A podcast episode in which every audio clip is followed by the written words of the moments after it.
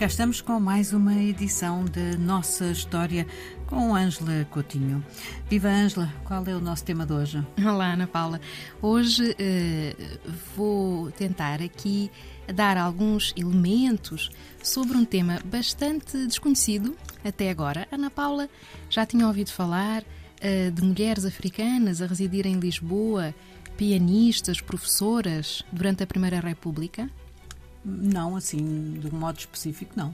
Pois eh, é natural, porque eh, são aspectos que têm sido revelados em pesquisas feitas recentemente sobre este período e sobre a presença, essa sim já conhecida, de africanos eh, na capital portuguesa e da então metrópole durante estas décadas de 1910 a 1930, quando houve jornais que foram promovidos por estudantes uhum. e intelectuais, eh, profissionais liberais, médicos, professores africanos que viviam em Lisboa. Não se sabia era muito bem que tivesse havido tantas mulheres envolvidas uh, nestes grupos uh, que agora são. É, é, a nossa sina, sempre na obscuridade, não é? Sempre, sempre o silenciamento.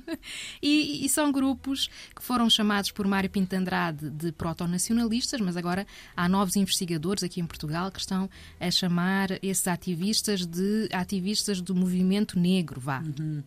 E podemos considerar que houve um feminismo negro. Uh, uma das mais conhecidas é Georgina Ribas. Já ouviu este nome? Não. Eu também não conhecia. Angolana. Uhum. Veio para Portugal com 3 anos de idade. O pai era brasileiro, uh, um comerciante estabelecido em Angola, e a mãe era angolana. Ela estudou no Conservatório Nacional, em Lisboa. Portanto, era pianista, dava aulas particulares de piano, casou-se, teve filhos. Uh, Sabe-se que chegou a trabalhar numa loja também de pianos no Rocio.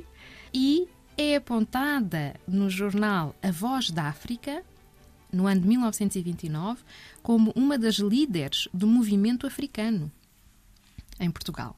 É um pouco estranho, então, que nem eu, nem, nem a Ângela, sobretudo a Ângela, não é? Uh, tínhamos ouvido falar nunca, não é? É, porque é preciso mesmo fazer pesquisa, passar esses jornais a pente fino, ler tudo, não é? Uh, esta senhora foi dirigente de um partido criado, então, em 1929, chamado Partido Nacional Africano.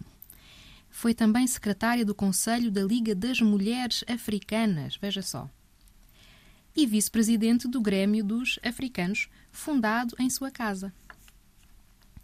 Muito mais haverá por descobrir uh, acerca das atividades destas mulheres. Mas vou falar só mais de uma, esta de São Tomé, professora Maria Dias Dalva Teixeira, que foi diretora de vários colégios em São Tomé, mas também em Lisboa, colégios para estudantes africanas e portuguesas. E, portanto, agora, hum, factos de vida, história, no fundo, das mulheres dessas, dessa geração ou dessas gerações, uh, está a ser pesquisada e trazida. A lume. Uh, Sim, está a, ser, está, está, a ser trazida a lume. Julgo que será necessário fazer muito mais pesquisa. Uh, os nossos ouvintes poderão, se quiserem, adquirir o livro A Tribuna Negra, de Cristina Roldão, José Augusto Pereira, e Pedro Varela, que fala destas mulheres. Há várias outras que foram jornalistas eh, ou colaboravam com estes jornais africanos eh, em Lisboa na altura e também com os jornais portugueses. É recente este livro, A Tribuna Negra?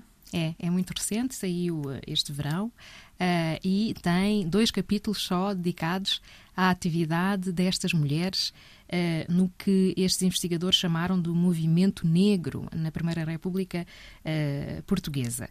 Será, é, é de interesse continuar a fazer pesquisa sobre, sobre estes temas. Vou ler e vou-lhe fazer uma pergunta, costuma ser ao contrário. Hoje também quer fazer uma pergunta. Ângela, sabe qual é a porcentagem das ruas de Lisboa que tem nome de mulher? Não sei. 5%. Parece incrível, não é, Ana Paula? Inacreditável, não é? É. É preciso dar uma volta a isto. Ângela, até para a semana. Obrigada. Obrigada, Ana Paula.